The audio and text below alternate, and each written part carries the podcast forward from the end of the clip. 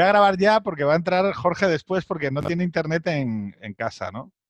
Entonces, eh, nada, bienvenidos a Extremo Centro. Esto- eh, no, no está grabando. Sí, sí, esto está grabando ya. No está Charlie. grabando. Ah, perfecto. O sea, no estaba grabando lo otro, lo anterior, cuando estábamos hablando de drogas. Bueno, Bueno, pues, no, oye, vamos a ver, vamos a presentar a Víctor Lenore, que está con nosotros. Eh, hoy que no, necesita presentación. que no todo- necesita presentación.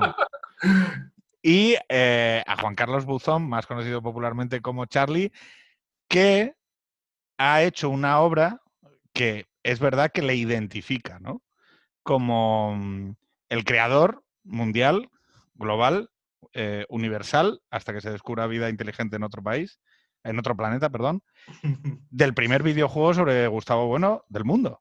Es el O sea, primero. Es, Es el el primero, primero. The First. Es así. Estarás en el, en el Guinness eh, de los récords de Gustavo Bueno. Es como, es como ser campeón de bolos cántabros. ¿no? Es que soy el campeón mundial. Bueno, solo se juega en Cantabria, pero por lo demás está bien. Bueno, no- hubo un campeonato de cachopos mundiales. Oye, mm, ¿es contracultural Gustavo Bueno?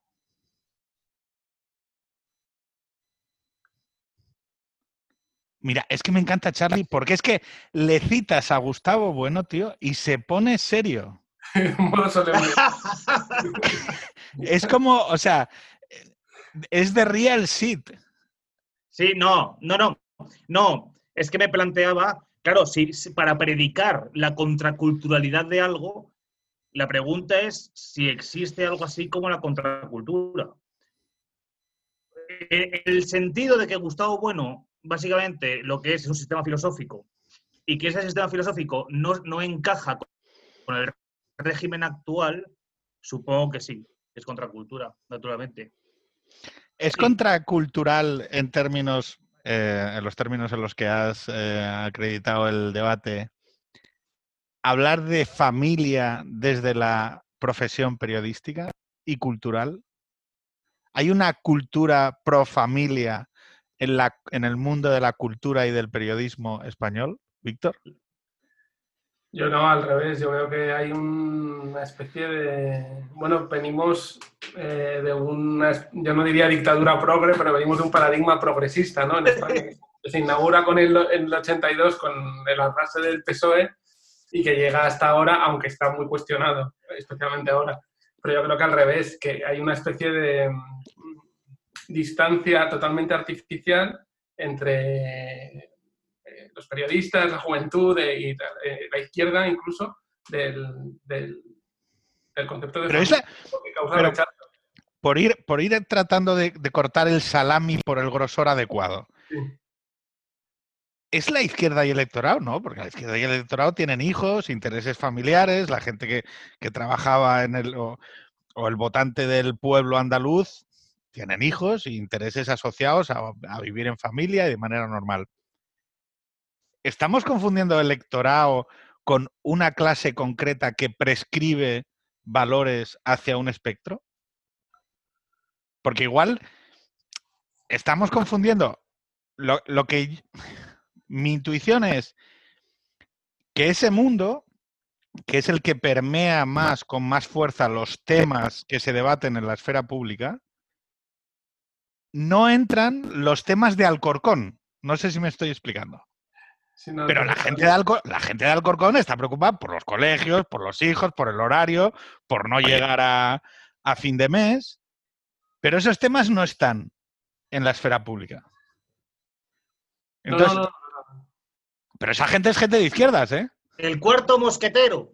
Llega Jorge San Miguel. Por ejemplo, una persona con la que hablo, con la- eh, de esto- sobre esto que decías, una persona con la que hablo mucho es Eddie Sánchez, que fue coordinador de Izquierda Unida, y es lo que dice él siempre, que tú vas a un autobús o a un bar y, y la gente está hablando eh, de la temporalidad de los contratos y de organizarse con los críos, el colegio, los cuidados, todo eso. Y tú oyes lo que, las cosas de las que hablan Más País y Podemos y es rarísimo que hablen de estas cosas por ejemplo, por hablar de dentro de la izquierda. Incluso el PSOE tampoco es un tema que trate, mientras, mm, eh, mientras que en el espectro contrario lo tienen muy en cuenta. Incluso creo que Pablo Casado propuso que hubiera un ministerio de familia, ¿no?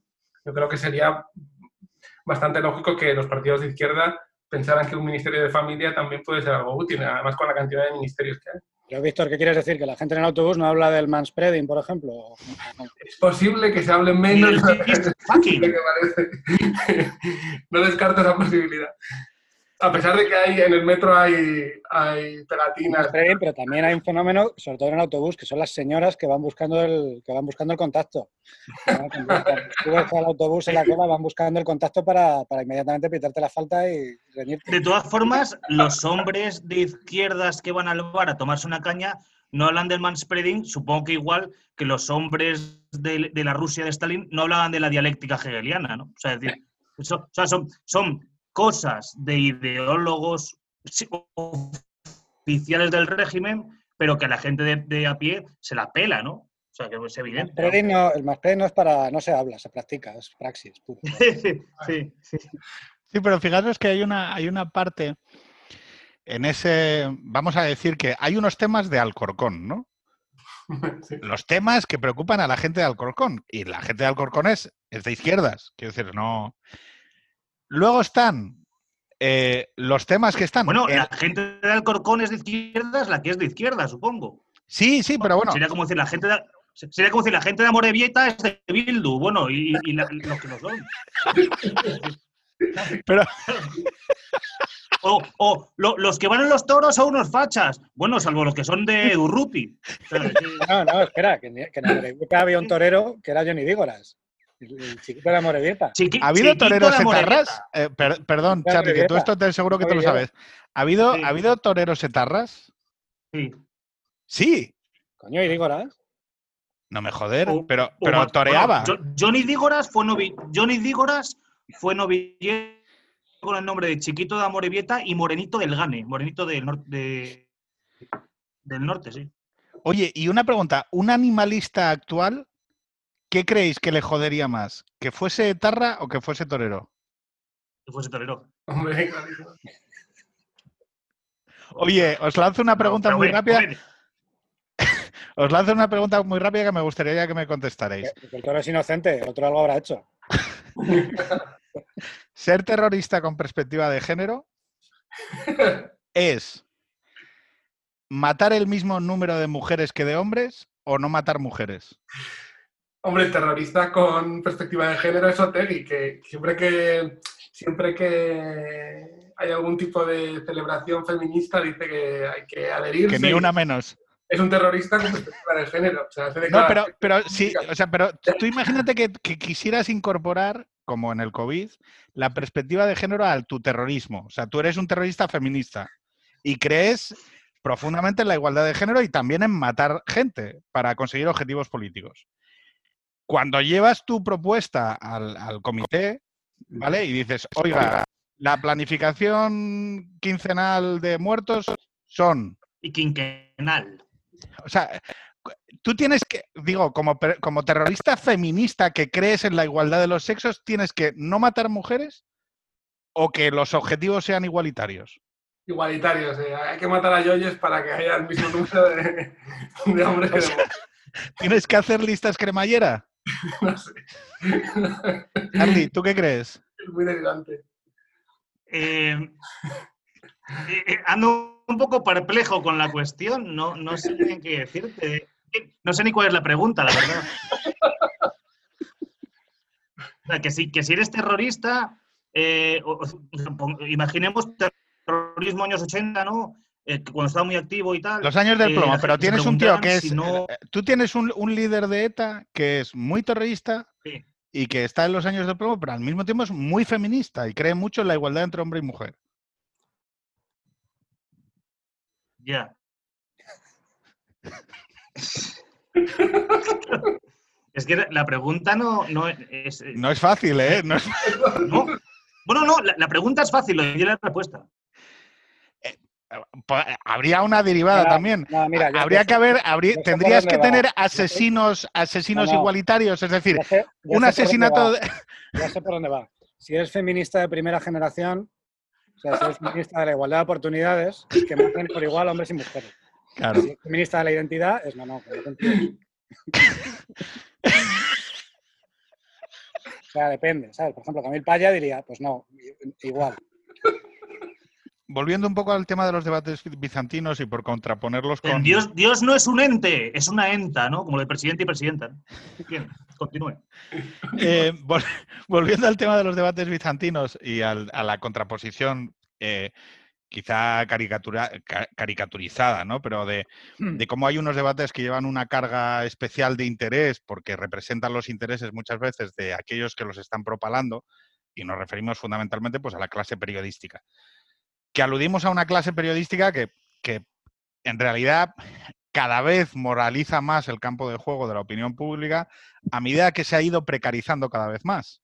Yo creo que hay algo ahí que se alimenta, ¿no? Es decir, a medida que vas teniendo una clase, una clerecía que habla más de moral, de, prescribir comportamientos eh, públicos y demás, al mismo tiempo es una, es una clase profesional que se va precarizando y que cada vez tiene menos proyectos de vida asociados a la clase media del país en el que convive.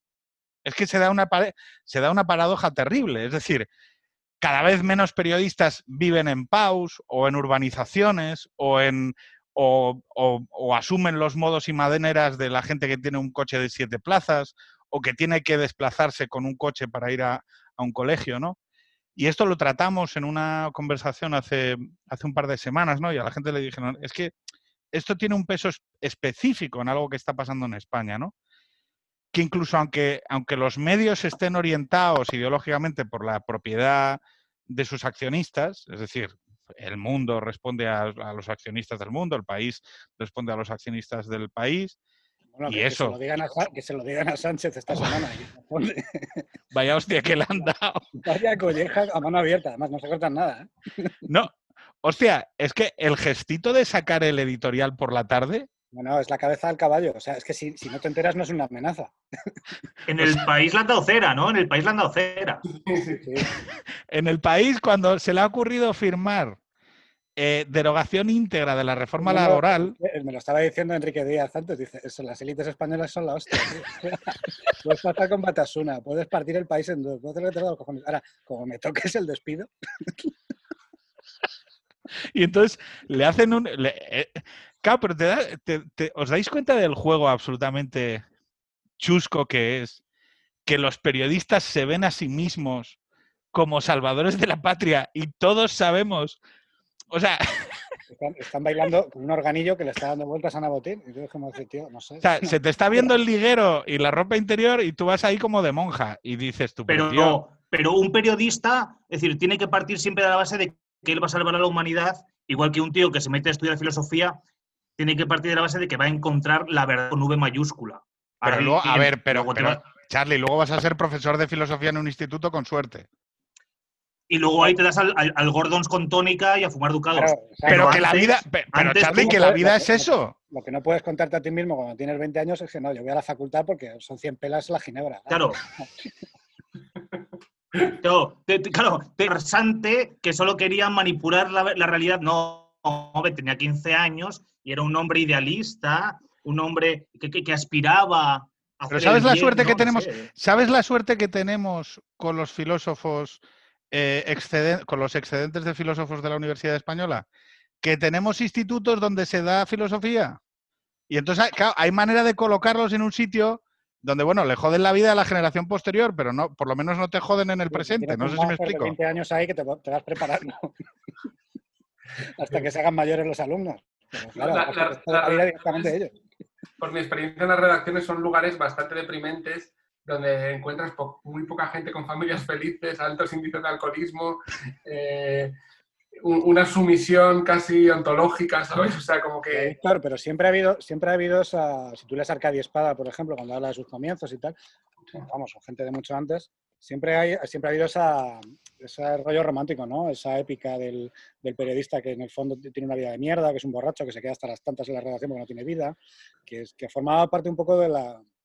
Pero yo, yo no hablo de la ética, eh, hablo de algo bastante... Ya, pero te digo que formaba un poco parte de la, de imagen romántica. Pero dentro de esa imagen romántica estaba también ser descreído y, y entonces era una cosa muy, cínico. muy- muy cínico y muy vitriólico, ¿no? Entonces, pero claro, es que esto es encima Canallita. Pero es claro, pero es que estos encima te pretenden hablar desde el púlpito, entonces claro, es una cosa un poco rara. Sí, es verdad. Hombre, yo lo que noto es que cada vez hay menos eh, contestación. Sea, cada vez hay menos herejes dentro de la selección, de las eh, redacciones, de las columnas, de tal. Cada vez somos más obedientes. Claro, pero fíjate, Lucía, Lucía Méndez, ¿no? Por poner nombres de gente que tiene una actitud incontestable, ¿no? Se dedica a sacarle el dedo en Twitter a la gente. Por un periodismo sin sin insultos. Oye, Pero si, pero si Lucía Méndez fue jefa de gabinete de Miguel Ángel Rodríguez, ¿pero de qué? O sea, ¿de qué coño? O sea, pero de, De- pero, pero quiero decir, o sea, ¿pero de ¿De qué coño estamos hablando? O sea, ¿pero qué es esto? Quiero decir, o sea, ¿desde cuándo se supone que la gente te puede andar sacando el dedito sin que tú le preguntes, oye, pero tú quién eres? Yo pensaba que no fumabas desde hace mucho tiempo, Jorge. Se fuma en el programa solo. Por eso Solo fuma- días, porque son los dos que me fumo en el día. Solo fuma para. Fumas para para, gente- parecer mayor. Para empatar, claro. Sí. Claro. Sí. No, pero, pero fijaros una cosa que, que esto que ha dicho Víctor es muy importante, ¿no? El concepto de la sumisión. Pero es que yo eh, parto de la base de que a mí la sumisión al poder o a quien te pagan me parece algo también asociado al mundo adulto. No sé si me explico. Es, bueno, pues hago esto porque me pagan. No, no, no pretendo, no pretendo salvar al Amazonas, ¿sabes? O sea, hago esto porque me permite llevar un sueldo a casa y, y no, me, que- no me creo que esté salvando el Amazonas, joder. Del mundo adulto y del mundo infantil, porque también haces cosas porque los reyes te van a pagar con una consola. Bueno, Sí. perfecto. Sí, O sea, si, si- no te pagan de ninguna forma, pues que le den por culo al profe de matemáticas, ¿no? Claro, es un, poco de la- es un poco más bien del adolescente, todo este rollo de que no, yo estoy aquí para, para salvar el mundo. No, mira, chico, o sea, tú tira para adelante, ya veremos.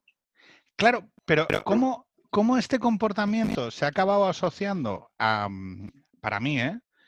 a la, la, la- muerte de los mil... acabas de hacer un, como el Merlos este. Un Merlos, sí. Sí, pero no. Lu, dicen que... descartado para el colegio de abogados. El currículum. Pues oye, os digo una cosa, os digo una cosa. Eh, todo eso que tú denuncias eh, en buena lid, querido Pedro, eh, que ya lo denunciaba Juan Manuel de Prada y acusaba a todo esto eh, de ser culpables a, cómo no, los luteranos. ¿Vale? Me jodas. Juan Manuel de Prada, out of context. El último vídeo de Twitter es Juan Manuel de Prada diciendo, mira, todo... Juan Manuel el de Prada echándole la culpa de cuatro". cosas a los luteranos, ¿no? Es más o menos. Y a mí, a mí eso me encanta, lo de la culpa de los, de los protestantes me encanta. No, No me pero... gusta tanto la culpa, pues a la comer culpa. Claro, claro, efectivamente. Yo soy de la escuela también, ¿eh? Rompo una lanza en favor de Juan Que Manuel. os salve el, di- que os salve el dios eh, de Calvino, por ejemplo. No, pero fijaros que esto que contaba de, de Víctor del tema de la, de la sumisión, yo, yo una sumisión cínica la respeto. O sea, no sé si me explico. Oye, yo hago esto porque cobro. Y, y saco la basura o vendo bolis. Y porque, O- porque desde el reconocimiento puedes subvertirla o intentar subvertirla de alguna manera a veces, a ratitos. El, merce- el mercenariazgo. Pero si ni siquiera la aceptas, si te crees El que. mercenariado, me gustaría que- eso. no, tío, no sé. Sobre todo es- concepto este, el mercenariado. No, so- sobre todo es, es que además en el momento en el que conoces un poco el mundo, la política y el periodismo disponen eh, de la misma cualidad que es muy jodida, de, es que, desde, de que tienen que teatralizar hacia afuera una cosa Sí. y hacia adentro el mundo real, el mundo de las relaciones, de a quién conoces, de no es lo que escribes, es a quién conoces. Eh, todo esto que, que cualquier persona adulta con 40 años, joder, es que te da apuro no tratarse, no tratar entre la gente así. Oye, Sí, es que- por, por usar, por usar jerga hegeliana, tú distingues entre mercenarios en sí, es decir, las putas baratas de otros, pero que no se dan cuenta de que lo son. Oye, oye, tú eres el malo, y mercenarios para sí que han devenido conscientes de su sumisión. Y por tanto, dialéctica del amo y el esclavo, se pueden revelar y son Exacto. superiores a quien les somete. Tócate los huevos, María Dolores. me encanta Charlie, tío. Es que, o sea, claro, es que en el momento que tú tomas conciencia, ya eres un ser para sí, o sea, tú ya estás actuando en la historia. Si no, ¿cómo coño vas a actuar en la historia? ¿Por qué. Víctor, por qué nos falta tanta gente para sí en el mundo del periodismo y de la cultura? Es una pregunta muy gorda. Yo creo que es muy destructiva la vida en una redacción, ¿no? O sea, es muy... Una, una de las cosas que más me gustó del libro de David Jiménez, el director que habla del mundo, yo creo que la lección básica de ese libro, que lo disfruté mucho, aunque dicen que miente bastante y se, embellece demasiado y que es muy diferente lo que cuenta lo que pasaba en redacción, pero una cosa que es verdad es que en el periodismo eh, se dedica el 80% de la energía a defender tu parcela en la redacción y el 20% a escribir. Entonces, eso se ve perfectamente en el libro, ¿no? que son todo guerras internas de poder y que realmente leer, investigar, escribir es lo mínimo, la parte más pequeña del trabajo y creo que ese es el valor del libro. Claro, pero yo parto de una base de que el periodismo siempre ha sido un, un mercenari- un mercenariazgo que responde a una estructura material de intereses. Es decir, desde hace siglos. Yo no sé en qué momento se empieza a crear la narrativa del periodista como interés general. Hay un periodismo del interés general, hay un periodismo neutral que responde solo a una serie de objetivos prístinos, cuando en, realidad desde hace cientos de años pues son panfletos o son tres o son dos empresarios que, que quieren ir a por otro. O sea, Sí. y si- siempre se ha escrito así. O sea, y, y el. O sea, yo, creo, no yo creo- yo creo que hay, una, que hay una época en la que sí que se genera esa, esa épica ¿no? del periodismo de los años 60, con el rollo del Watergate también después, y que es la idea de que, oye, hay unas, hay unas eh, instituciones que están por encima de la política, que tienen un poder y un peso en sí mismo y un, y un ejemplo moral, vamos, un peso moral. Pero claro, estamos hablando del New York Times, del Washington Post, de, de cosas así, ¿no? y, y que son capaces de ponerse por encima del poder. Pero bueno, claro, está por demostrar que lo que hay normalmente se ponga por encima del poder, porque normalmente es al contrario. Bueno, el ejemplo del país además- de Caño. Y luego además, no nos equivoquemos, también asociado mucho a una versión liber- liberal en el sentido americano, muy, muy liberal de los, de los 60, de los 70, que se identifica también mucho con, joder, pues oye, pues, se- es decir, no, se trataba igual a, Nixon que a Johnson. Y Johnson, siendo mi presidente favorito, las lió pardas. Kennedy. Pero claro, Nixon era otra cosa y entonces a Nixon se le podía pegar más. Hombre, de, todas- de todas formas, yo entendería la figura del poeta o del rapsoda desinteresado, ¿no? Eh, no, es que estoy escribiendo sobre las sensaciones metafísicas de, que, mí, que me genera eh, la pasión del amor. Pero, coño, es que un periodista tiene intereses. Sirve a un medio. Pero que no lo digo como algo. o sea, te, No lo digo. pagar un medio para que digas lo contrario a lo que piensa ese medio. Vamos bien. No, pero. Vamos bien. Pero fijaros que, que yo donde pongo el, donde pongo para mí el, el- el elemento central es que nosotros hemos visto una generación de periodistas cínicamente descarnados, ¿vale? Que pasaron de ejercer de rapsodas del tardofranquismo a fervientes defensores de la democracia, a crear medios de régimen a favor del PSOE. El caso arquetípico Joder, de Cebrián. creación, de creación de un personaje es el columnista eh, mítico que ha dado España, que sigue siendo un, un icono para todos los columnistas de España, que es Umbral. Umbral se inventa un pasado como comunista y como tío de- con, una, con una militancia de Tabaré Norte de Castilla, donde vives y no, sé y no- no se le conocía. Se inventa un nombre, se inventa un pasado, se inventa. No, qué decir. Y eso, yo, eso es una cosa que lo, he hablado contigo alguna vez. Si hay un giro en España de la hegemonía, vamos a ver cosas de estas y nos vamos a reír mucho los próximos 20, 30 años. A mí, un Vamos. caso que, a mí un caso que me parece muy interesante para ilustrar la impotencia del periodismo actual es el diario, ¿no? El diario.es. Eh, por ejemplo, con esta promoción que tienen que es...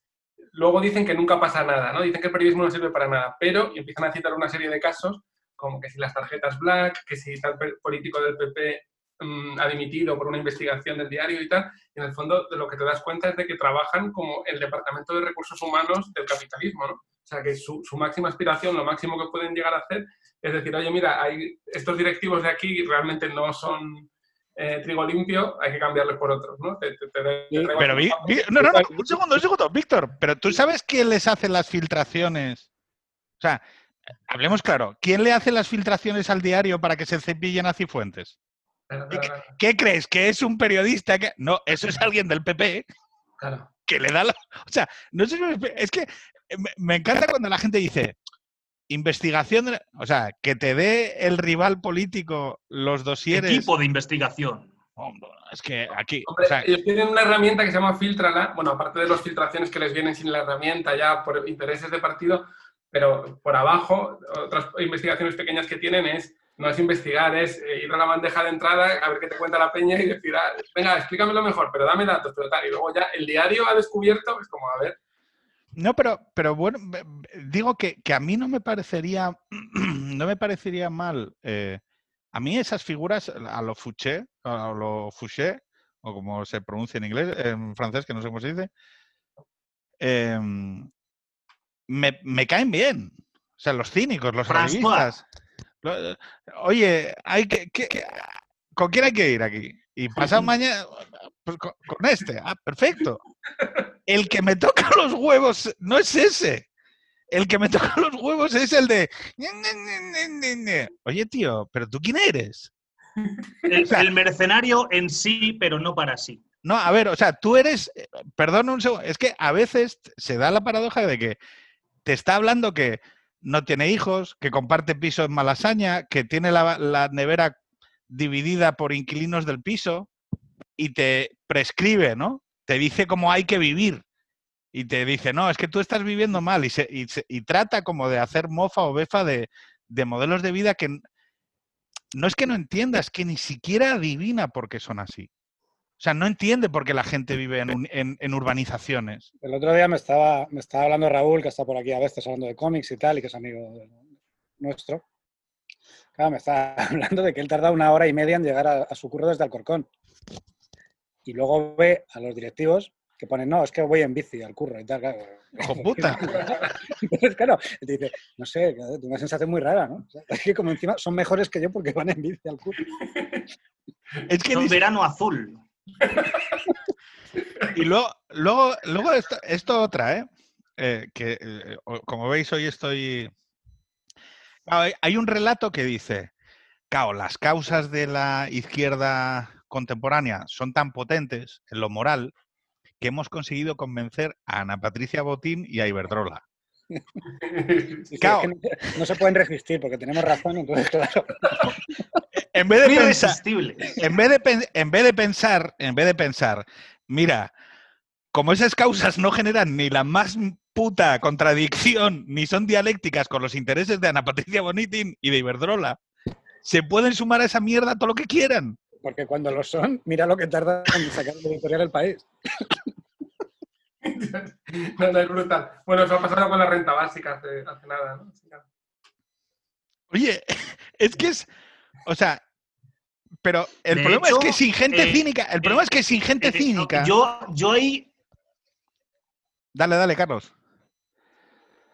Ah, no, yo iba a decir que dices. La izquierda, es decir, la izquierda supuestamente sería la heredera del comunismo y el marxismo. Digo yo, no va a ser heredera de otra cosa, ¿no? Dices, todas esas causas morales de la izquierda. Pero ¿cómo van a ser causas morales si la izquierda siempre ha defendido causas políticas, dado que la moral había de ser destruida por ser un constructo burgués? No, no, las causas son políticas. Es decir, hay que conseguir eso, la emancipación del proletariado. Y com- como si hay que matar viejas y como si hay que imponer aquí un campo de concentración. No, no, no, no. Ahora son causas, causas no morales, son causas éticas. A ver, no, no algo más aséptico, son causas éticas. Y dices, ¿Y qué diferencia haces entre causas políticas y causas éticas, Charlie? por ejemplo, en el, en el marxismo, leni- el, el- el leninismo, la Unión Soviética tal, a lo que arenga el prócer comunista es a destruir la moral. La moral es superestructura, son creaciones de clase para, para someter al proletariado. Bueno, a la moral que le den por saco. Lo que importa es causas políticas, que podría decir, bueno, son morales en el sentido de que son más justas desde una óptica, digamos, de doctrina social de la Iglesia. Pero yo creo que tienes una. Esa visión, esa visión Eh, es, es- es un poco. Para mí. Pero ¿eh? para, pero para un leninista no sería siquiera cosa de justicia, sería de o ellos o nosotros, pues nosotros. Punto. A ver, porque Marx Esto no hace es un ni moral, ni bueno, ni malo. Marx hace un birli birloque, y ya los discípulos no te cuento, vamos, los seguidores, que es que como el proletariado es la clase universal, porque es la clase que puede, que puede eh, hacer la revolución y puede generar la sociedad sin clases, los valores de la- del proletariado como clase universal son los únicos valores que son universalizables. Porque los valores de la burguesía son valores burgueses, son valores de parte. Son construcciones, son cosas vaporosas urdidas por los poderosos a base de su poder fáctico. O sea, lo que, lo que, lo que existe es el poder fáctico y eso, es, y eso es la política, detentar el poder fáctico al servicio de uno, en este caso, de lo que podríamos llamar la dictadura del proletariado. Proyecto Bueno. científico, porque es el socialismo científico. Sí, lo que pasa es Que. Hay una- concepto, hay una entonces, claro, es, desconfianza, era una hay una ciencia. desconfianza hacia, ese- ese- hacia esa visión de la ética individual como un señor que dice, no, mira, yo es que mis valores son estos. No, no, Ya. eso, eso, eso, eso importante es cojones. Entonces, es gracioso ahora todas las doctrinas éticas, morales, Coño, o de un mundo es, feliz. es Sartre contra Camus. Es- es- Camus dice, yo tengo una ética y tengo unos valores porque, porque son una- la ética que me es propia como humano. Y Sartre dice, los cojones 33, yo soy ma- maoísta. Exacto. Volviendo, volviendo a 2020, ¿vale? Eh, Por cierto, so- otra cosa, otra cosa, que, no, que la gente no se confunda. Antes he puesto eh, como ejemplo de actividad no interesada a los poetas, pero ya incluso Platón, ¿vale? Que no es, no es eh, Andoni Goicochea, o sea, es eh, eh, un referente. eh, una de, su- de, su- de los elementos de su doctrina política es atacar a los poetas, a los Que- rapsodas y a los perroflautas de la que hay- ciudad. Que hay que Porque con la ciudad. musiquita y con la broma y Hay tal, que echarlos de la ciudad, pero ¿sabes ya por qué? están atacando al sistema. ¿no? ¿Sabes, ¿Sabes por qué Platón decía que había que echar los poetas de la ciudad? Pues porque él ya se veía lo que venía. Y lo que viene es eso, Movistar, Buenafuente, no sé qué, metiéndote ideología en vena y tú sin poder hacer nada. Entonces Platón dice, no, no. O sea, aquí todo esto Pero, fuera. pero- Todo- pero todo seamos- se- fuera. pero seamos, seamos serios. O sea, eh, en realidad son contradicciones con el sistema. No, pero, pero eh, en realidad son contradictorios con el sistema. O son, Lo de Movistar, son- no, es contradictorio con la vida buena y con la justicia. Son, o son, apos- son apósitos no contradictorios. Es decir, es, es como, bueno, mira, yo sigo siendo el, el dinosaurio ¿Pero, de quién, siempre. pero qué- quiénes? ¿Quiénes? ¿De, de- de- de quién hablamos? ¿De quién hablamos? Bu- Buena Fuente, quién? Movistar, el, el Terrat, eh, la producción cultural. No, son, son superestructura, pero digo que en términos de lo que Platón considera que es la, la justicia, la idea de justicia, que es de lo que va la República, pues son contrarios a la idea de justicia. Sí, pero porque son, son contrarios a la buena filosofía. Eh, se, dedican a la a rimita, a la, a- a la cosa estética y bonita, y no, porque eso, Pero eso yo- pervierte. Es como, pero- decir, es, como un, es como un botellón continuo. Pero Pues dejar- dejarme un segundo, pero de- Pero dejarme un segundo, porque yo, por ejemplo, o sea, voy, a, voy a utilizar algo que, que dice Víctor, ¿no? A mí, el electrolatino, la el, el ritmillo, el, el bailoteo, el- la juerga y el pasarlo bien, me parece de puta madre. Y Ahora, a mí, que me den misa, me toca, lo- sobre todo, oye, si quiero ir a la iglesia, de puta madre, pero que me den misa a través de... bien. En Pero- un pero- monólogo me toca los huevos. Porque reconoces una falsificación.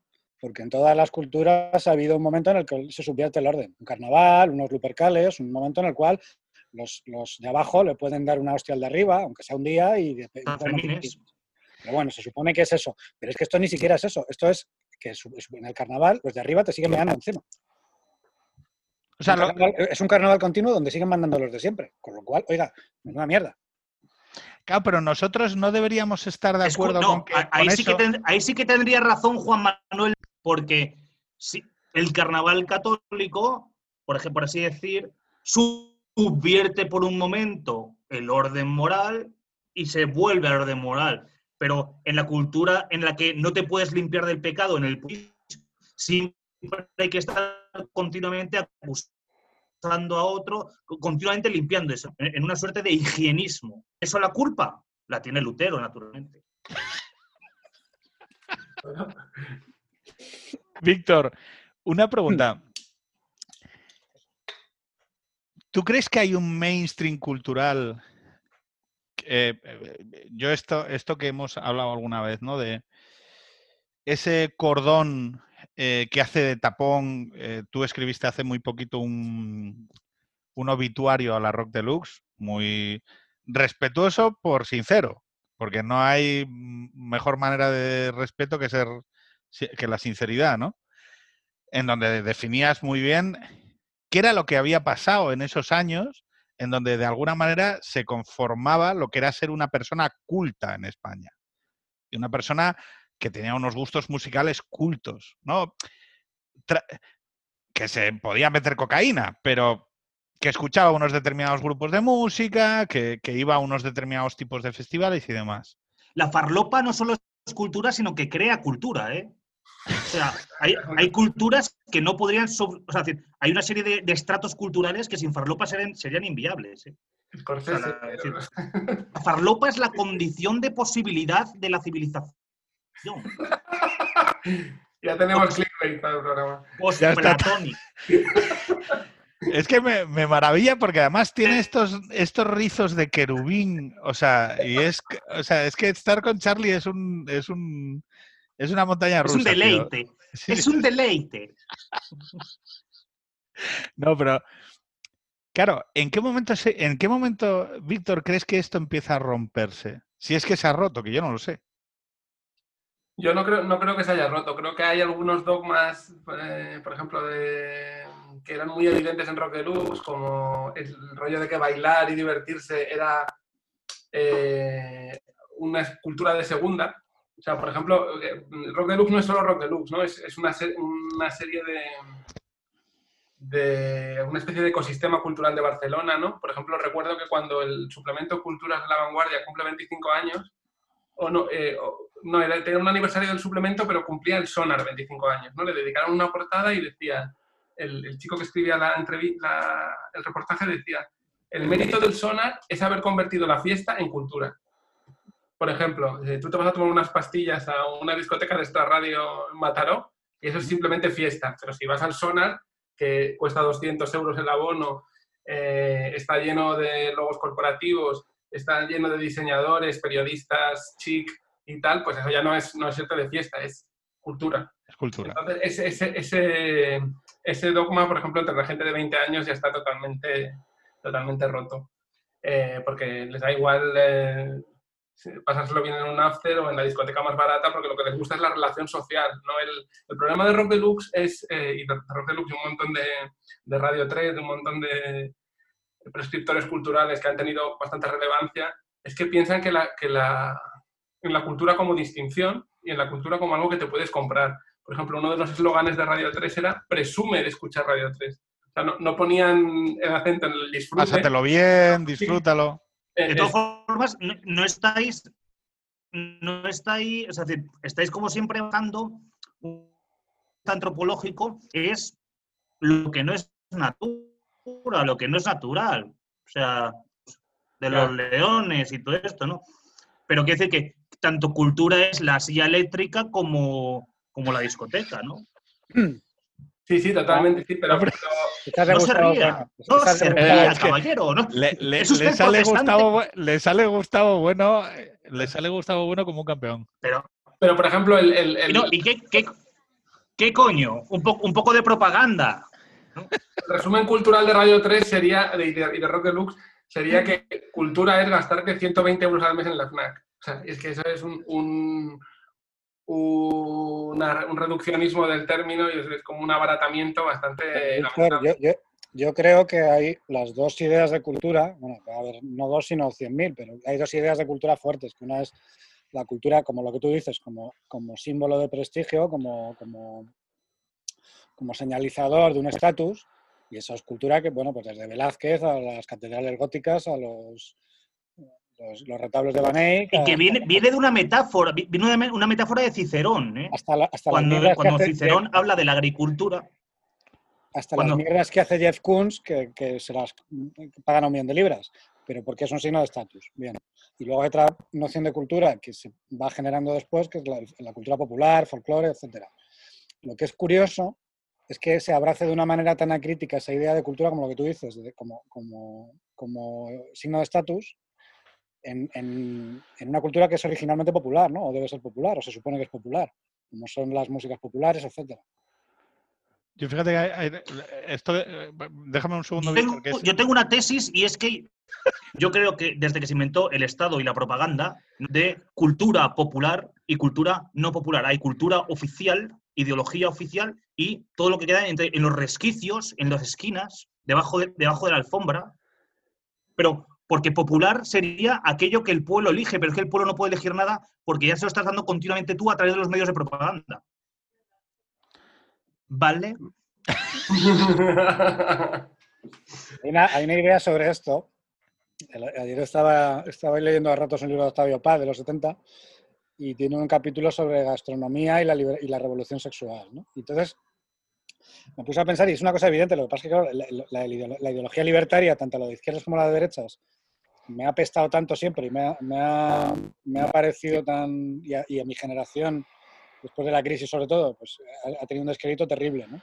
Estas cosas de vivir contra el Estado y tal. Pero es verdad que, por ejemplo, ahora dices, te quejas, ¿no? Porque dices, nosotros que hemos vivido una- una- unos años 90 y, y uno- unos finales de los 80 y unos años 90, que eran como el apogeo del antipuritanismo, ¿no? Y de la, haga usted lo que quiera mientras no haga daño a nadie, etcétera. Y Mm. ahora, lo hablamos aquí muchísimas veces con Pedro, es como al contrario, ¿no? Es como decir, hay un, hay, hay nuevo moralismo que afecta también a terreno sexual y tal. Entonces tú dices, joder, qué raro, o sea, yo nunca me hubiera pensado que, que- que la flecha de la historia podía ir en esta dirección. Pero claro, ¿cuál era el problema de fondo? Que es que no había una revolución sexual. Era una concesión graciosa del Estado y del poder. ¿Cómo, Eran cómo, cómo? Explica Derechos eso. de bragueta. Derechos de Bragueta, iba a decir eso. sí. Pues, pues que era una adelantado. era una concesión gra- graciosa. Tú no, estabas, tú no te estabas rebelando contra nada, es que te dejaban hacer. Y lo mismo que en un momento te deja, el señor pues te deja de dejar y ya está. Y entonces de repente ahora el señor dice, no, mira, es que esto está mal. Porque nunca has tenido tú la capacidad, nunca has tenido tú la capacidad de, de determinar lo que estaba bien y lo que estaba mal. Al contrario, te venía dado. Lo que pasa es que estabas en una situación en la cual te estaban dejando la correa muy libre. Víctor, No, que es lo que dice Juan Manuel de Prada, lo que llama derechos de Bragueta. Como no nos dan, como no nos dan derechos económicos ni políticos, pues lo dan todo en los, en los derechos de Bragueta. Y no sé, a mí, eh, el, Sí. el- bueno, el tema del programa era la familia, ¿no? sí, No, porque es que a mí lo que... La eh, familia sí importa. muy, muy relacionado a mí... eh, ¿No uno os de- acordáis de la manifestación de los obispos? Una de, las, Rajoy. de los autores que más me, que creo que más lo clava en, en, el- en cuestiones familiares es Ul- Ulebeck, ¿no? sí. Con, su, con su primera novela que se llama Ampliación del campo de batalla habla precisamente de que cómo la revolución sexual es una victoria pírrica, porque realmente sí, eh, amplía tus libertades en algunos eh, sitios razo- razonablemente, pero a la larga lo único que hace es que la lógica mercantil entre en las relaciones emocionales. Y luego tiene otro libro que para mí es clave sobre los problemas familiares, que es Sumisión. Y Sumisión eh, eh, parece un delirio de alguien alt-right que, que muy asustado porque vengan los musulmanes y, y se hagan con el control de Francia, pero en realidad la tesis del libro, gorda, es que eh, la cultura musulmana es mucho más duradera y mucho más sólida porque respetan todavía el, La el familia. concepto de familia. O sea, si tú, si tú te cansas de follarte a tu mujer porque ya es mayor, no te divorcias de ella. Lo que haces es la mantienes en casa y te coges a una, a una joven que es parte de tu familia y te la follas, pero sigues manteniendo la relación con, con- con tu mujer de toda la vida, ¿no? Entonces, que lo, que hacen los, lo que hacemos nosotros Mientras es mira la divorcio, me cojo a una veinteañera o tal, no sé qué. Entonces, de lo que habla es que los valores eh, familiares y sociales del Islam son mucho más sólidos y que por eso es una cultura que tiene más posibilidades de acabar dominando Francia. No lo, lo dice como votada Marine Le Pen que vienen los moros. O sea, es una reflexión bastante más profunda y que yo creo que hay que tener en cuenta. Porque es una, porque es una cultura robusta. Y nosotros tenemos una cultura grácil. Y de, y de hecho, es que ya se habla de que nosotros no. Es una no- cultura del libro. nosotros no vivimos en una en un en la monogamia, sino que lo que vivimos es una poligamia serial. Y en una monarquía federal. Una mujer para los 20, otra mujer para los 30, otra mujer para los 40, otra mujer para los 50. Este, este concepto es, es que es la hostia, ¿eh? Em, el debate sobre la familia o sobre los divorcios o sobre... Claro, Y las implicaciones, perdona Pedro, que tiene desde el punto de vista del- de la desigualdad. Cuando no hay matrimonio entre clases, porque las clases no se mezclan en el, en el trabajo, porque la mujer eh, siempre intenta tener esta hipergamia de crecer, de, de de casarse hacia arriba. voy a, voy a, voy a decir una cosa. Eh, uno de los colectivos eh, más vulnerables eh, de España es las mujeres monoparentales con hijos. O sea, las familias monoparentales con hijos, que en el 80% son madres. O sea, madres que se quedan a, a los críos y los tienen que cuidar. Claro, Por cierto, una cosa, Jorge ha hablado de cómo el poderoso podría restringirte la sexualidad y en un momento decirte, ¡Hala! Ancha Castilla, fóllate a un perro si quieres, tanto cuanto tal. Y eso no sería una decisión moral del individuo, sino una superestructura creada desde el poder para unos intereses determinados. Rafael Sánchez Ferlosio, en su libro No Knowledge, que es un libro de ensayo sobre el dinero, eh, esto podría sonar un poco cosa. eh, dice que, que el feminismo fue. eh, Entre la entre otras mala cosas, conexión. Impulsado por los grandes magnates como Rockefeller. El feminismo sería impulsado como ideología para las masas por parte de los grandes magnates porque se daban cuenta de que, coño, la población no está consumiendo. Mujer se libere. Eso es, eso es Rafael, en, en el ensayo sobre el dinero. o sea, este- la, la mezcla de mala conexión más Charlie es, Es un, es un experimento situacionista. es que lo voy a dejar porque, o sea, yo... eh, Déjalo porque, porque es un mindfuck, o sea, Es un poco Afex Twin, sí. está bien. es una performance que ya quisiera aquí. bueno, no, eh, Poltergeist. Luego que nos pase una transcripción y la colgamos. pero- No, mejor así, ¿no? Como- No, pero lo es que- como- lo que- no, escucha, es como los autores de la antigüedad, ¿sabes? Solo quedan fragmentos. Entonces, luego tú- Efectivamente, La Heráclito piedra de las roseta. ventas. Heráclito de las ventas. la piedra roseta.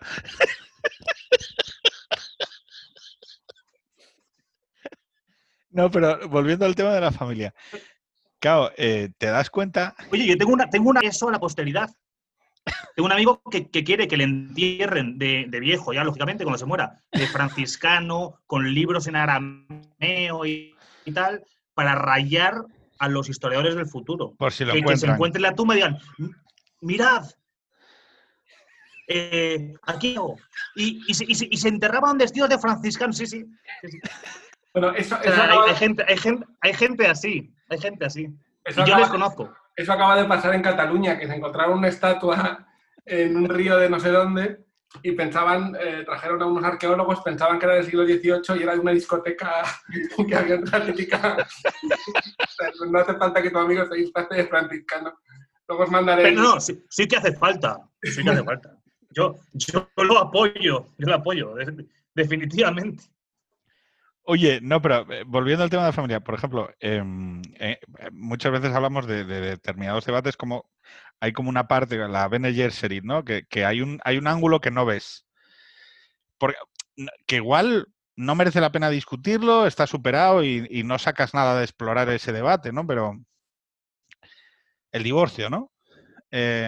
Resulta que tienes madres monoparentales con hijos que son el colectivo más vulnerable de, de- de España, que el 50% de ellas están en, en- en situación de extrema vulnerabilidad.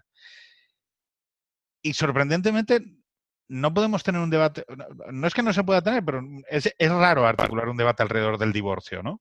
Como de, no, no, bueno, oye, tú te has casado, has tenido hijos. No, no, no, no, el divorcio es una cosa, o sea, me doy cuenta, En el tú tienes, ti- tienes en, en Estados Unidos la, la comunidad afroamericana, los negros, joder, hablando en plata, se han quedado muy atrás respecto a los hispanos, por supuesto los asiáticos y tal. Les han pegado una pasada a los latinos. Y una de las razones de, de que estén en ese, aparte de racismo institucional, por supuesto, y, una situación de partida muy chunga, es la ruptura de la familia. La, cantidad, de madres, la cantidad de madres solteras y, y niños abandonados con, con un solo, con, con su madre o, o con su abuela. Pero Entre vosotros los sa- negros americanos. pero vosotros sabéis que, que podemos tener indicadores de bicis por habitante, zonas verdes por habitante, Pero, ¿y matrimonios exitosos? O si hay unas culturas que promueven más No, las instituciones bonobús, familiares. tío, o sea, pagarle el bonobús a los jubilados es un gravísimo problema de, de- Redistribución. de- de distribución, es muy regresivo. Oiga, y tener eh, en determinadas clases madres eh, que crían unos hijos solos, no, no tiene, eso no tiene nada que ver. Hombre, yo creo que la respuesta es evidente, que eso rompe el discurso del feminismo dominante. Decir que una mujer está mejor con su marido que sola, eh, es que deshace todo el discurso. Porque dirán, no, porque las mujeres tejemos redes de cuidados y de tal, pero es que eso no pasa en la realidad. De hecho, ¿no tendría algo de machista la ristra de puñazos que está recibiendo la señora Ayuso, que no deja de ser una mujer que está en el poder? Un espectro ideológico vulgar, o sea, no tal. ¿Por qué la asedian tanto? ¿Porque eso, es- eso no es machismo? Yo creo que sí. Es que tú eres muy a user, Charlie. Yo creo que aquí se te ha visto que es un tema ideológico. ¿Tú Aquí no estás siendo Gustavo. Corta, corta, corta, corta. No, pero eh, que podemos tener debates sobre cuáles son los modelos sociales más, más adecuados y demás, ¿no? Pero, por ejemplo, sobre el tema de la familia, ver artículos o ver análisis o explicar. Otra cosa es que se convierta en algo obligatorio, que es lo que venía pasando. Pero, que además luego es ficticio, que no hay una normatividad, porque luego te vienen y te dicen, no, es que tenemos que tener los impuestos de Suecia. Oiga, eso es una opinión normativa, que puedes estar de acuerdo o no, pero es una opinión normativa. Entonces, lo mismo que te dicen que, que tienes que pagar los mismos impuestos que paga un sueco, pues te decir, hay otras ideas normativas sobre la sociedad y que tienen efectos también. Hay, hay- hay unas estadísticas de Estados Unidos sobre eh, familias, digamos, estructuradas y sólidas que duran mucho tiempo. Y en los años 60 es bastante parecido el, el índice entre la clase trabajadora y las élites, eh, ochenta y tantos y noventa y tantos. Pero eh, mientras te acercas a los 90, los ricos mantienen su, su porcentaje de éxito familiar y en la clase trabajadora se desploma. Y es como si la familia es una institución opresora, ¿por qué las élites escogen eh, usarla para su vida cotidiana? ¿Son idiotas y piensan que, que la opresión mola? No sé, es que no. Lo escogen porque saben que Es que la opresión mola. Es que la opresión mola. Bueno, pero no o sea- oprimirte a ti, opri- oprimir a los demás. Pero, pero... No, no, y que te opriman a ti también puede molar. Es, decir, que, es que el, el mero hecho de pensar que la represión, o sea, que la gente está en contra de que la repriman, pues tampoco, tampoco es verdad. Si no, si no, la gente no respondería a las represiones. No. No, yo hablaba más de, la familia como el tópico este izquierdista contracultural de que la familia es una institución opresora, que puede tener algunos factores de opresión, pero en Sí, general... sí. Es que lo es. Es que es- está para eso. Y Sí luego que que además... la familia está para eso, Ramón. La familia, eh, lo, que, que te está- salva te condena. Por, Que la por aclarar las dos claves en las que estáis hablando, La eh, familia es una jodienda, pero si tienes dinero, pues se sobrelleva bastante bien. Bueno, que que lo que hablamos en el anterior programa, de si miras en, dos- en 2008 eh, la solidaridad familiar, a cuántas, fami- a cuántas personas Bueno, salvo de la miseria será opresora, pero... pero tienes una casa, si tienes una casa de 300 metros, si tienes una casa de estru- 300 metros con jardín, sobrellevas a la familia, a la familia, al municipio y al sindicato. Ahora, La estructura de la 20 familia es la misma que la de Dios. ¿Por qué puede Dios? Porque te puede condenar. La familia te puede salvar y de hecho te salva de tus penurias porque también tiene la posibilidad de condenarte a una serie como bien estudió Freud. Ya está. tío, es una jodida performance, tío. Esto es así 24, esto es 24 horas al día así. No, pues mientras, haya, mientras haya Bifitter, no hay problema.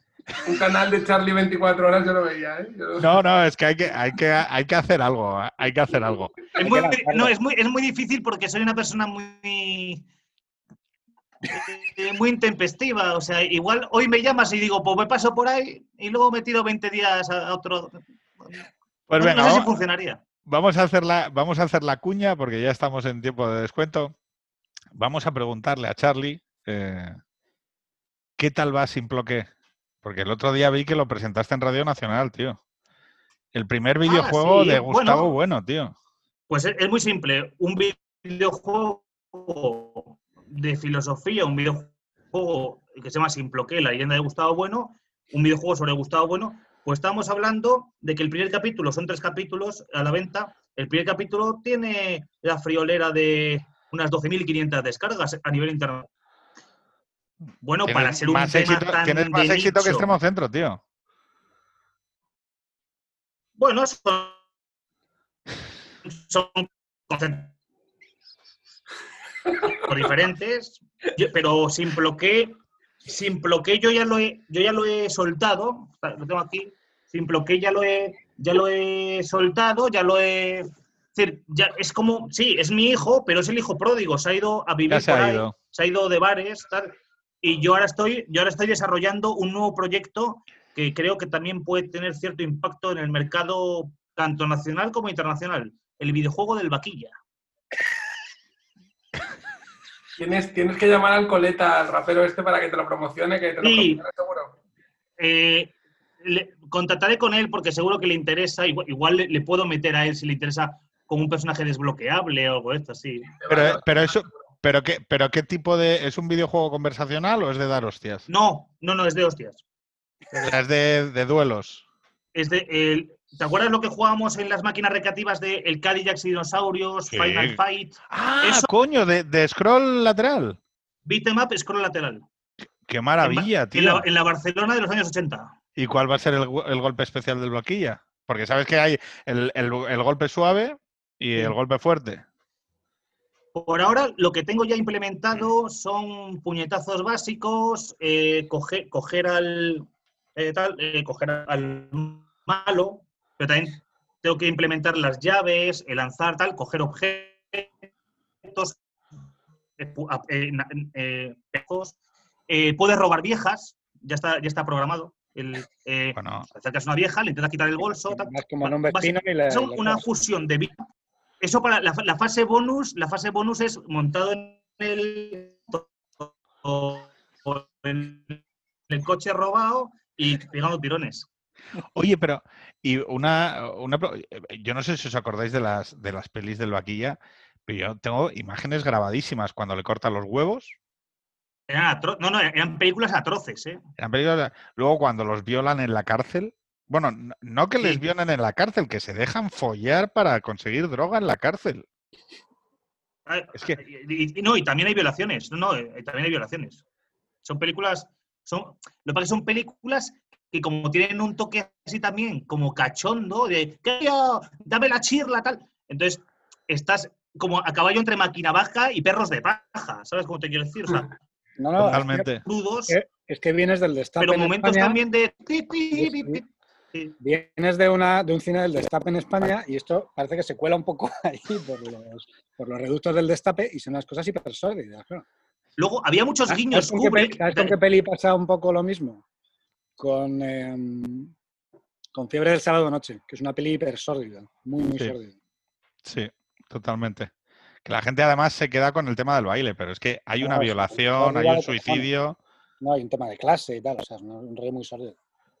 Bueno, yo- Chicos, pues yo creo que ya son las doce y media. eh, un- hemos tocado desde el terrorismo de género hasta la institución familiar, eh, hemos tocado el racismo. Yo Los que rapsodas en las, en la Atenas de Platón. nuestros, nuestros haters, a quien lanzamos un cariñosísimo saludo, eh, yo creo que van a tener suficiente. No seríamos nada sin... Bueno, sí seríamos, pero... no.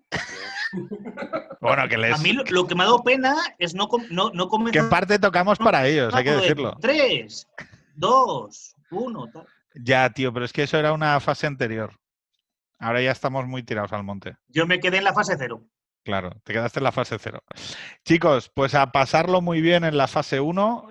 montaremos una quedada, por cierto, a ver si, no sé, si Mira, haremos un- el saco. no, hay que darle- La, la terraza. Pues haremos una quedada, haremos una quedada, ¿vale? ¿Lo has lastrado? No, no lo he lastrado. Se mete una hostia de cojones. Un placer. Venga, chicos. Jorge. Lastra. Hasta luego.